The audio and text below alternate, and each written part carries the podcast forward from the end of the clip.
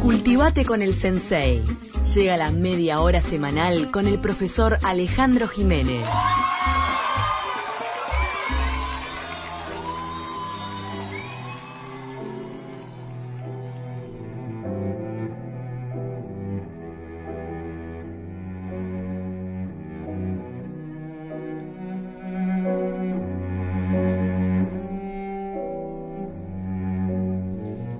Bienvenido Alejandro Jiménez para hablar de la retrospectiva de la obra de Manuel Espínola Gómez. ¿Cómo, andan? ¿Cómo les va? Eh, sé que estuviste, Camila, te vi en, la, en, el, informativo. Eh, muy interesante, pero antes de, arrancar con esto... Qué belleza de música, ¿qué estamos escuchando? Era, por eso, estamos escuchando la sonata para cello de Brahms, un gran este eh, admirador de la música barroca, ¿no?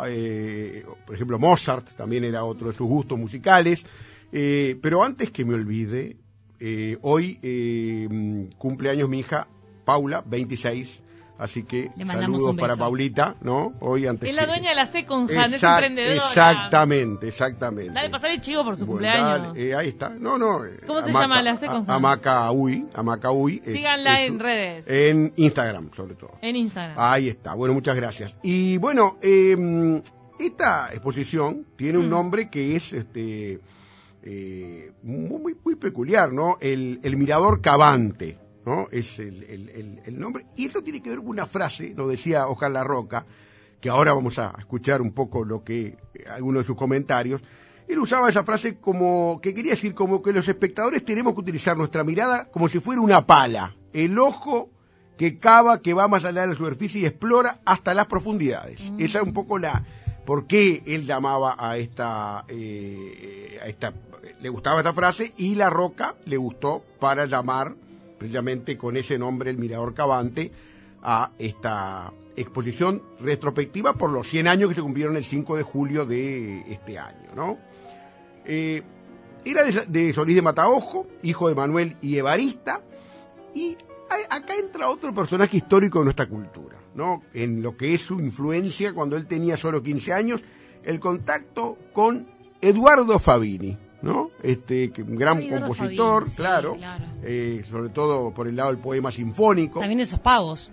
Exactamente, y lo impulsa a dedicarse al arte, a, en este caso a las artes plásticas. Por más que él va a clase con Manuel Rosé, con Guillermo Laborde, con José Cunio, era fundamentalmente autodidacta, ¿no? Y eso es muy importante en el sentido de que este, tuvo, o sea, si bien tuvo estos maestros, este, su formación fue más bien solo, eh, además de participar en bienales, como eh, en salones nacionales como el de Bellas Artes, eh, las bienales de Sao Paulo y, Venecia también, evidentemente va a tener, va a, significar algo así que lo va ahora, vamos a escuchar a La Roca, comentarnos por qué esta retrospectiva. O sea, por qué una, retrospectiva de obra de este hombre que, se están cumpliendo 100 años, pero no todos, de todos los artistas que cumplen 100 años se celebra eh, esta, eh, eh, precisamente, o se, recuerda más que celebrar el centenario del nacimiento. Vamos a escuchar a La Roca, que es artista visual, ensayista y gestor editorial, que nos va a contar por qué esta retrospectiva de Espinola Gómez. Se hace una exposición retrospectiva porque la oportunidad es propicia tanto para festejar los 100 años de este pintor nacido en Solís de, en Solís de Mataojo, como también para acercar su obra a todos aquellos que no lo conocen. A pesar de ser un pintor valioso, quizá tal vez uno de los más importantes de la segunda mitad del siglo pasado, eh, todavía hay quienes no, no, lo recuerdan o en todo caso lo recuerden por algunos hechos este, eh, que tienen que ver con la arquitectura, como la remodelación del Palacio Esteves, eh, la decoración que hizo para el gasómetro de la Rambla, eh, así como su contribución tal vez en el diseño gráfico. Esta exposición lo que hace justamente es, recolectar todas esas variadas facetas y presentarlas al público en este, en este homenaje al que se suma también la conmemoración, a la conmemoración, perdón, un sello conmemorativo en homenaje a Spínola.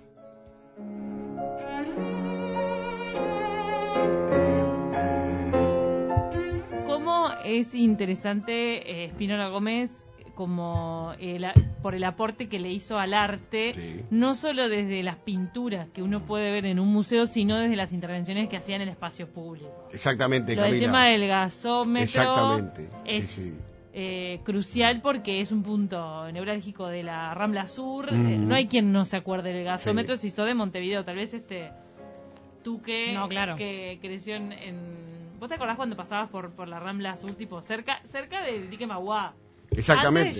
bueno, ahora se ve la estructura. ahí, ahí estaba lo, hoy están, digo, ha habido proyectos para eh, transformarlos en distintos espacios culturales, porque había más de uno, llegó a haber tres, ¿no? Allí.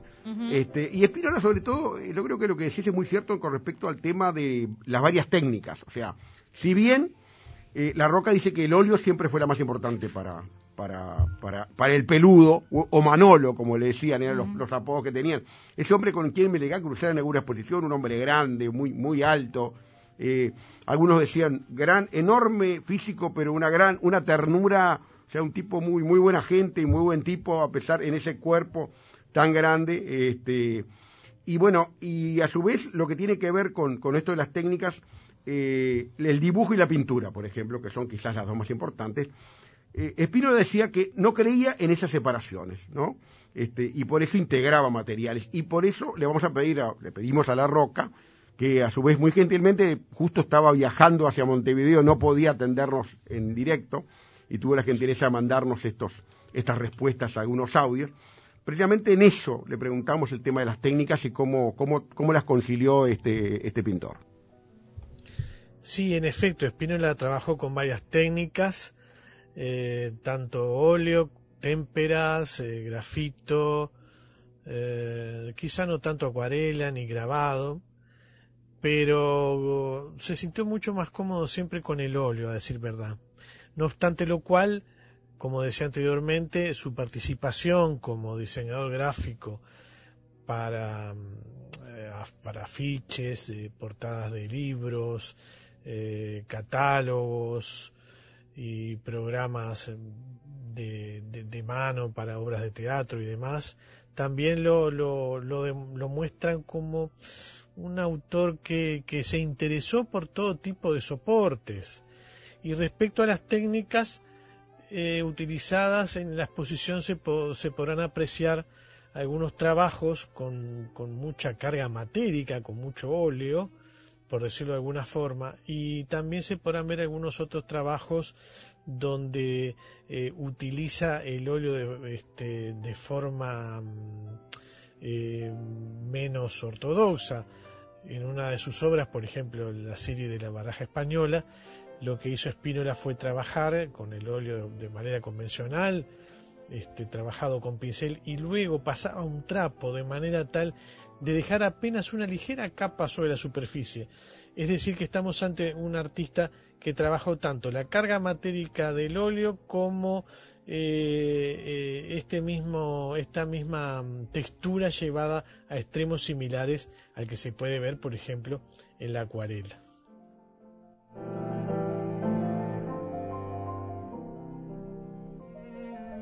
Todas estas técnicas que usaba Espinola Gómez están expuestas en las distintas salas de todo el, primer piso. Yo llamo primer piso, ¿yo le dicen el uno? Cuando vos subís las escaleras del museo. sí, debería ser la, primera planta. la primera planta. no la planta baja. Planta baja ahí, está. este, incluso ahí está, es muy interesante ver este, esa diversidad de que hablaba este, mm, eh, Ojalá Roca. Eh, y que a su vez también tuvo en algún momento un, compromiso gremial, un compromiso político, eso de, en eso ahonda Nelson Di Maggio, ¿no? el crítico de arte, cuando eh, también estuve leyendo alguna cosa que le había escrito. Y voy a recoger algo porque yo, en los posteos que hago siempre previos a estas columnas en, mis redes, en este caso tuve algunos testimonios muy interesantes, ¿no? De gente. No, claro, y sobre todo gente que tuvo que ver y que me. por ejemplo, y voy a, por un tema de tiempo, a hablar de uno, o a comentarles uno que es un comentario que hizo Benjamín Liberov, que fuera director, fuera subsecretario de turismo, bueno, y que eh, dice, lo recuerdo soplete y pincel en mano, amigo de mi viejo, pintando en el galpón de Pirán y Camino Carrasco, los muñecos de la escenografía del tablado Alcanzame la escopeta, para el carnaval de 1963, diseñados por Fifina y Fayol, artistas del galpón. O sea, fíjense ustedes primero lo que eran las poco los, las herramientas de trabajo, ¿no? Soplete y pincel en mano, pero a su vez también cómo, o sea, al mismo tiempo que llegó a ser eh, y ahora vamos a hablar de eso también, el, el, mm, el, asesor de, por ejemplo, de Julio María Sanguinetti, cuando fue presidente, también iba a un tablado de barrio, lo mismo, o sea, de la misma manera. Se daba maña en distintos terrenos y con distintas técnicas. Ahora, qué influyente, era un, mm. era un hombre también mm. eh, con cierta relación con la política fuerte, digamos, porque que después tu dibujo termine siendo el logo del PCNT o el logo del Frente Amplio, más allá de que él se ve que tenía diferentes camisetas, o, se ponía, tenía como mm, distintos vínculos, ¿no? Era que, que, estaba comprometido y militante de una sola... Él tuvo un... De una sola bandera, no sé. Eh, sobre todo en los, en los 60 tuvo alguna, algún acercamiento con el Fidel, que era el Frente Izquierda de Liberación por eso que el, Frente Amplio estamos hablando de la F arriba de la A. Ahí está, pero vamos es El, es el logo histórico Ahí está, Frente te, Amplio. te propongo Camila que vamos a escuchar sobre esto, precisamente el último audio con La Roca que nos cuenta sobre esta faceta de esa vinculación con otras instituciones que han tenido también logos, eh, no, no solo el Frente y PCNT, este, con respecto a eh, obra de Espinola Gómez. El aporte artístico e histórico que dejaron eh, estos isotipos diseñados para la coalición de izquierda Frente Amplio, para la Central Sindical CNT y para el Foro Ballista, tiene que ver en todo caso con un hombre que eh, sentía eh, la pasión por el trabajo y por el diseño más allá de su vinculación coyuntural este, con los partidos políticos de referencia.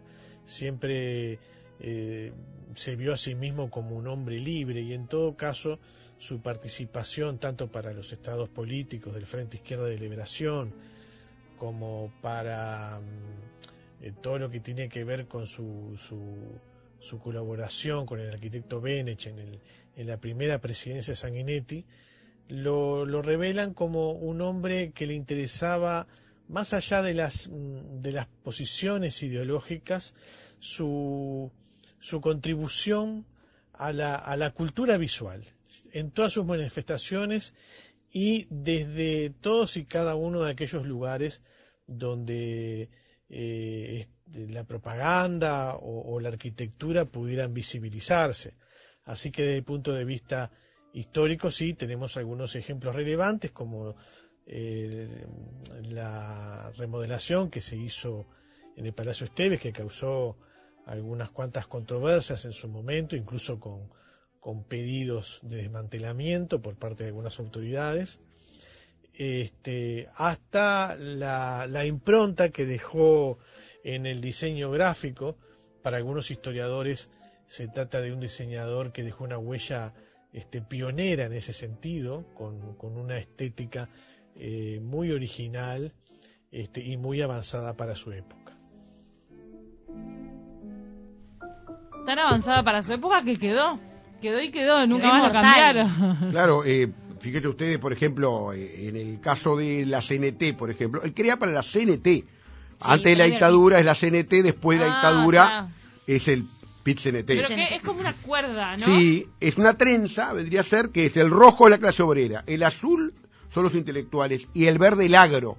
Y él dice, comenta, Espínola, solo la unidad puede ser alcanzada de esta manera con una fuerza que no tendrá ninguno de los grupos nombrados por sí solos. O sea que él como que es muy simbólico, o sea, hay un significado. Son tres, colores entrelazados. Exactamente, y significa un poco el, entrelazamiento de esas tres sectores de la, ¿Y la, simbología del Frente Amplio? También él habla de eh, él diseña, por ejemplo, el escenario del primer acto del Frente Amplio del 26 de marzo del 71. Están los bocetos en la exposición, ¿no? Del, del dibujo a lápiz. Este, y el primer, el logo de él era, eh, no era el que después fue, o sea, a ver, las letras sí, es, pero sobre fondo azul, ¿no? Él crea, por ejemplo, un logo que es desechado, que está expuesto también en arte visuales, que es una balanza, también. También blanco sobre fondo azul. En este caso, en el caso de las letras, son el, eh, el, el, la F la bandera y la A el cerro de Montevideo. Esa es un poco su simbología, que luego la coalición de izquierda va a ponerle por debajo de las letras los, colores de la bandera otorgués, que son los que hoy en día el logo, eh, en sí la imagen corporativa del frente es esa, o sea, es la de las letras que Espínola creó y abajo la bandera de, de Otorgues, ¿no? No, interesante lo que decía La Roca, el curador de la muestra que ahora se puede visitar en el Museo Nacional de Artes Visuales, que el compromiso de él era como con la comunicación o la cultura visual más que con una bandera política. Exactamente. o sea, él le daba identidad visual a las distintas cosas a los distintos trabajos que le mandaban a hacer o que le pedían. Eh, mucho más allá de cualquier militancia. Lo dijo bien eh, Oscar, eh, era un hombre libre, dijo. O sea, y, y tenía toda esa ese perfil de hombre libre, ¿no? En el sentido de que llega, por ejemplo, decimos, eh, los retratos, por ejemplo, hace unos retratos de Simón Bolívar en el 83, que esos están en la exposición, es asesor, asesor plástico del primer gobierno de Sanguinete entre el 85 y el 90. Lo que dice las intervenciones de Esteves es, es tal cual. Él hace ese hall de entrada y el segundo piso de madera, ¿no?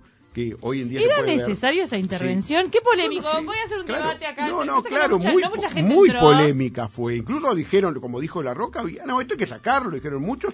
Yo creo que, y yo que trabajé en el armado del Museo de Presidencia, en el primer piso del Museo de Casa Gobierno, ahí estuve en ese equipo. Yo me acuerdo que hablábamos siempre, porque estaba previsto por, por este, por Espínola en ese, en esta intervención, crear, instalar allí museos, que no fuera un lugar para instalar eh, oficinas únicamente. Le da como un toque de modernidad. Sin duda, sin duda. Al, edificio histórico, raro. no queda como con... Para mí no, no está muy coordinado con el resto. Es de los años 70 del siglo XIX, o sea, darle, le dio, o sea, cierto... Es verdad que si tu acercamiento a la modernidad, bueno, también de esa época lo que es el, logo del Foro Ballista también, ah, ¿no? Creado por él, sí. No y, bueno, Para, recordemos cómo es el logo del Foro Ballista. Sí, lo, tendría que, que, No, tengo que googlear porque no me lo acuerdo. Sí, sí, yo lo busco, pero en definitiva el, el es como una, una, una, serie de, mm, puede decirse, de eh, como una rueda, ¿no? Con las dos letras repetidas en, en, en varias este, oportunidades eh, pero en definitiva, lo que eh, yo creo que es más importante es que fue también un gran transgresor. Hay una anécdota del año 1954, se presenta en el Salón Nacional de Bellas Artes con Sifón, que era una imagen expresionista de un inodoro. Fíjese, año 54, ¿no?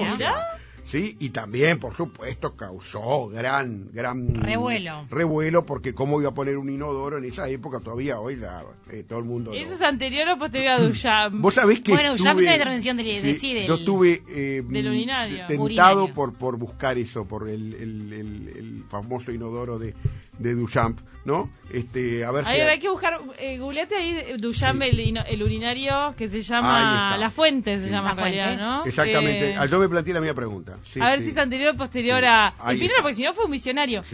Recordarle a todos, también por el ojo urbano de quienes andan circulando por la ciudad, que la Francia 1917. Ah, listo, fue posterior. Lo de Espinola tal vez era medio homenaje también. Sí, puede ser, sí, sí. ¿Qué decías? No sé, estabas... La, escuela armenia frente al Parque de las Esculturas que generó Sanguinetti. Sí eso es como todo un paseo de arte, ¿no? Las esculturas en la plaza y enfrente hay una escuela que se llama la Escuela Armenia que tiene toda la fachada pintada con una forma geométrica que hizo Espinola Gómez. Me gustaría, este, Camila, porque como se ve en el espacio público y se puede ver la obra de Espinola, es decir cómo fue su final. Muere el 10 de marzo, desde mayo del año 2003, le habían dado eh, en comodato un edificio del BPS, ¿no? donde hoy hay un espacio un espacio cultural del MEC, que es donde yo trabajo, que es en la calle mm, Paisa, eh, Paraguay. Mm, Paraguay, entre Canelones y Maldonado, y que lamentablemente la fundación eh, se establece en el 2004, luego que él fallece, y en el 2011 deja de funcionar. O sea,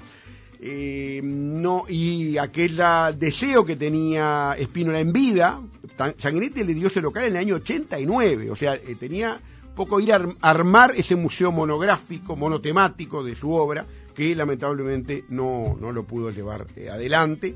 Y uno se pone a pensar y reflexiona para terminar, eh, ¿cuánto nos falta hacer por la cultura desde el Estado? Yo trabajo en el Estado hace 30 años, porque evidentemente esto debería ser política de Estado y no de gobierno, la obra de, este hombre. Está bien, ojalá que esta exposición dispare este, muy bien llegada, llevada por el equipo de, de, Enrique Aguerre en el museo y por La Roca también como curador, dispare algo más permanente, ¿por qué no?